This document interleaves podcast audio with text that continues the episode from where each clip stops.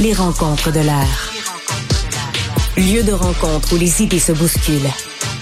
Où la libre expression et la confrontation d'opinions secouent les conventions. Des rencontres où la discussion procure des solutions. Des rencontres où la diversité de positions enrichit la compréhension. Les rencontres de l'heure. On parle politique avec Marie Monpetit. Bonjour Marie. Allô Mario. Qu'est-ce que tu retiens de cette conférence de presse? Et à sa décharge, elle n'était pas facile à faire cette conférence de presse pour la présidente de la FAE, Mélanie Hubert, parce que ça sort d'un vote tellement serré. C'est finalement le, syndicat de la Haute-Yamaska qui a voté à 50,6% pour faire passer l'entente, alors qu'il y en avait 4 pour, 4 contre. le neuvième syndicat venait trancher. Et là, ce matin, elle, doit commenter à la fois les, les, résultats de la négociation et les résultats de tous ces votes. Euh, était, disons, était loin d'être euh, triomphaliste. Ouais, ce qui, ce qui est très particulier, puis j'ai plein de choses à dire là-dessus euh, sur Mario, mais tu sais, bon, sur l'entente comme telle, sur la négociation comme telle, moi, ce que je retiens de tout ça, c'est que tu as l'air d'avoir deux réactions au niveau des enseignants. Donc, tu sais, je veux dire, c'est c'est la même entente. Là. Les enseignants vont avoir les mêmes conditions, mais ils sont dans deux syndicats différents. Certains qui sont dans la FAE, certains qui sont dans la FSE. Et euh, quand tu regardes les résultats de vote, c'est quand même particulier parce qu'à la FAE, comme tu dis, bon, il y en a la moitié, mais tout qu'on résume simplement, il y en a la moitié qui ont voté contre, la moitié qui ont voté pour. C'est passé vraiment, tu sais, sur euh, sur la par la peau des dents. Euh, donc, ça démontre qu'il y a beaucoup de grogne. Ça démontre, tu sais, je pense qu'on peut juste tirer cette conclusion-là que c'est une entente qui ne fait pas l'unanimité, qui qui, qui est absolument pas portée par l'enthousiasme, qui est qui a l'air d'être très loin des attentes euh, qu'avaient les membres. Alors que quand tu regardes euh, auprès des enseignants qui ont fait partie du Front commun, donc qui n'ont pas fait 22 jours de grève, qui ont fait quelques journées de grève, mais là on est dans des euh, dans des taux euh, de 60% 65% d'approbation de l'entente. Donc est-ce que la frustration, est-ce que la grogne euh, ne vient pas de l'entente comme telle, du contenu comme tel, mais bien du fait d'avoir sacrifié 22 jours de salaire, d'avoir gonflé les attentes en disant moi c'est pas vrai que j'étais dans la rue, puis j'ai pas eu de paye pendant un mois, puis finalement tu dis je vais aller chercher, là, je sais pas ce qu'ils voulaient chercher en bout de ligne en se disant on va tout régler les problèmes du système d'éducation, de des enjeux salariaux aux enjeux de composition de la classe, aux enjeux. Tu sais, je sais pas s'il y avait pas un fossé qui a été alimenté aussi, puis ça c'est un peu la faute du syndicat peut-être aussi d'avoir tellement craqué les membres. Euh, donc ça, tu sais, moi j'en retiens ça.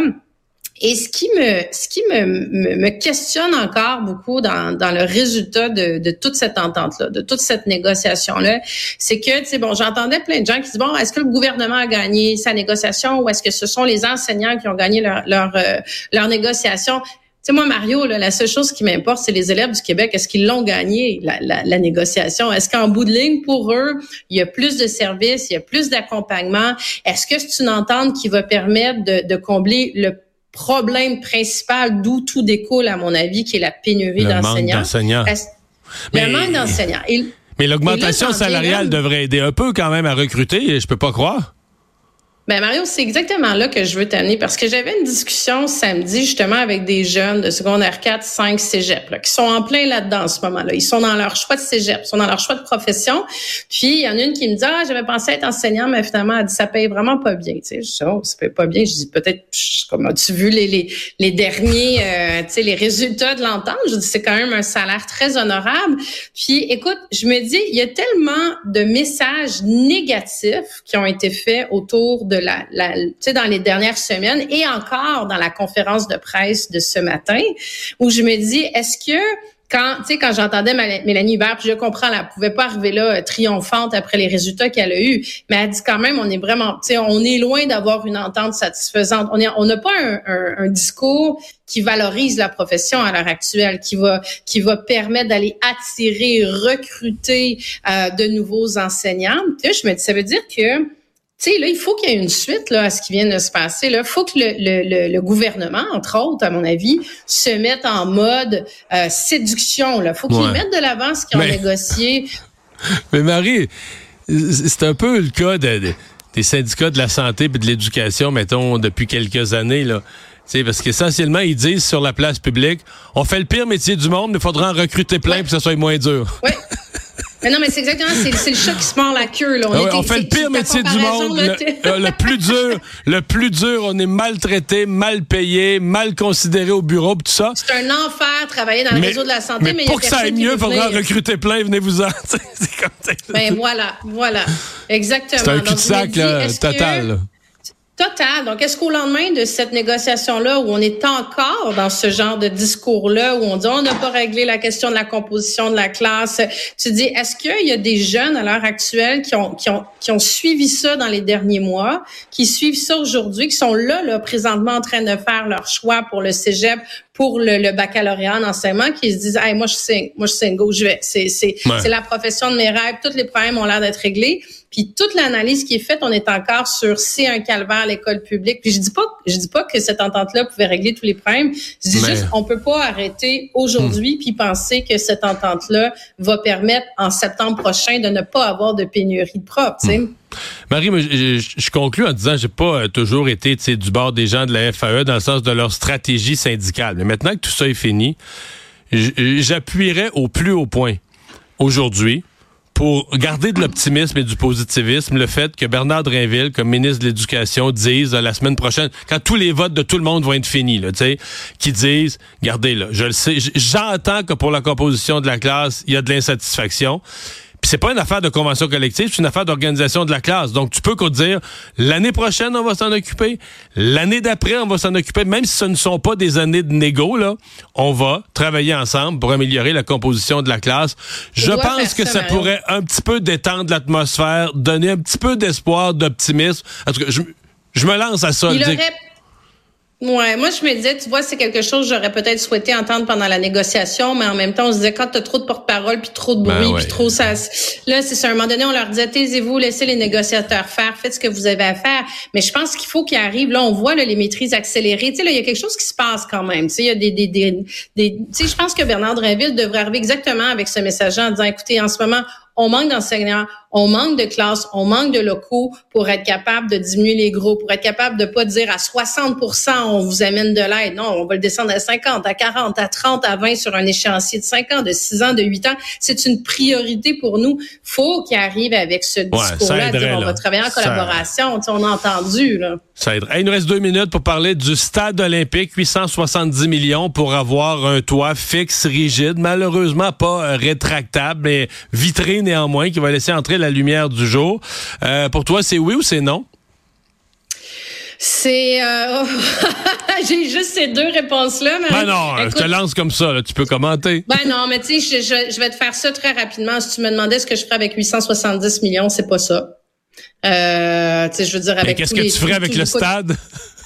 Ben, c'est ça le problème. Le stade, tu sais, est-ce que tu le mets à terre pour 2 milliards? Euh, non, non plus. Mais tu sais, je, je trouve que c'est un pari, OK? On a une historique catastrophique là, dans l'histoire du stade. Là. On a une histoire qui est vraiment difficile. Ben oui, on a mis des, des toits, ils ont déchiré tout ça. Tu sais, est-ce que là, c'est un pari qui est fait, qui pourrait nous amener ailleurs peut-être? La partie où je décroche un peu, Mario, c'est ce, ce, morceau-là, moi, que qu'il faut qu'on me convainque, que je trouve qu'il manque dans le plan, c'est que j'entendais tant la ministre euh, que le responsable En tout cas, tous les gens qui sont sortis, la Chambre de commerce de Montréal, tout le monde me dit, tout le monde dit, ah, ça va être extraordinaire pour le développement économique de l'Est de Montréal. Moi, je suis pas persuadée de ça avec ce qui est proposé parce que oui, il y a eu un développement, si tu veux, du, de l'esplanade, ce qu'on appelle l'esplanade. Tu sais, le, jardin botanique, le biodôme, l'insectarium. Comme je, je dirais avec ma fille, on est on est là plus souvent qu'autrement. Mais il y a rien qui s'est développé autour. T'as pas de restaurant. Là, il y a un hôtel qui s'en vient.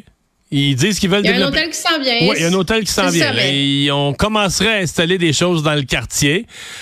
Mais ouais, je, Mais ça fait 20 ans, 30 ans, 40 ans qu'on dit qu'on développe l'Est de Montréal avec ça, alors que les gens vont au, vont au jardin botanique, repartent du jardin botanique, vont au biodôme, repartent au, au, au biodôme, vont au Star City, repartent du Star City. Tu comprends ce que je veux dire? Il y a pas, il y a pas, ça amène pas de développement économique. Il y a personne qui va manger là parce qu'il y a pas de restaurant autour. Il y a personne qui va dans des commerces parce qu'il y a pas de commerce autour. Donc, il y a comme une partie du plan de développement économique qui est absent Puis géographiquement, je sais même pas à quel point la façon que le stade est, placé entre Pineuf, entre le Cégep de Maisonneuve, entre Pierre de Coubertin, qui est, résidentiel, comment ça peut se développer? Donc, il y a une partie de la réflexion euh, qui est pas là, moi, quand j'entends le gouvernement parler, quand ils me disent retombées économiques, oui, mais encore, quelle retombée économique? Ouais. Sauf que le problème qu'on a, c'est que le stade, il est là, il est construit, il est magané, ben toi.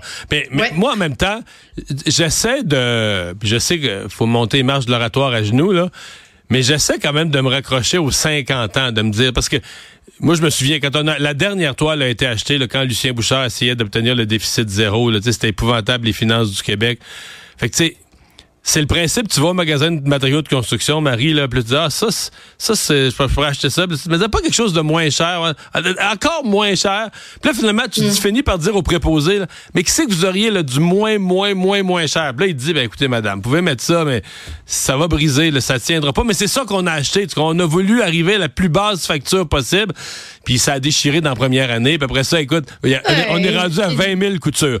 Là, j'ai l'impression qu'on va pas à ce qu'il y a de moins cher. On va à quelque chose cher, euh, quand même très cher, mais pas. Mais tu sais, en même temps, est-ce que tu es capable de faire un stade qui va accueillir du Monster Spectacular puis qui va être capable aussi d'être une salle euh, acoustiquement intéressante pour amener des, vrais spectacles, tu sais. Ailleurs, mais non, mais il faut le réfléchir comme ça. Tu sais, on a essayé de faire ça à Wilfrid Pelletier il, y a, il y a des années en essayant d'en faire une salle multi euh, opéra orchestre pour plein d'affaires, puis ça a été un, un échec dans le temps. C'est pour ça que la maison symphonique elle a été faite. Donc, tu sais, est-ce que toutes ces réflexions-là sont là ou c'est vraiment, hey, là, il y a urgence qu'on mette un toit dessus, donc go, on y va, on est un peu en... Tu sais, j'espère juste que toutes ces considérations-là techniques sont, sont, sont faites, puis qu'il il manque un bout du plan. Là, c'est comme une espèce de de pari qui, on souhaite, euh, fonctionnera, mais c'est un pari qui, j'espère que le coin de la table est pas mal gros.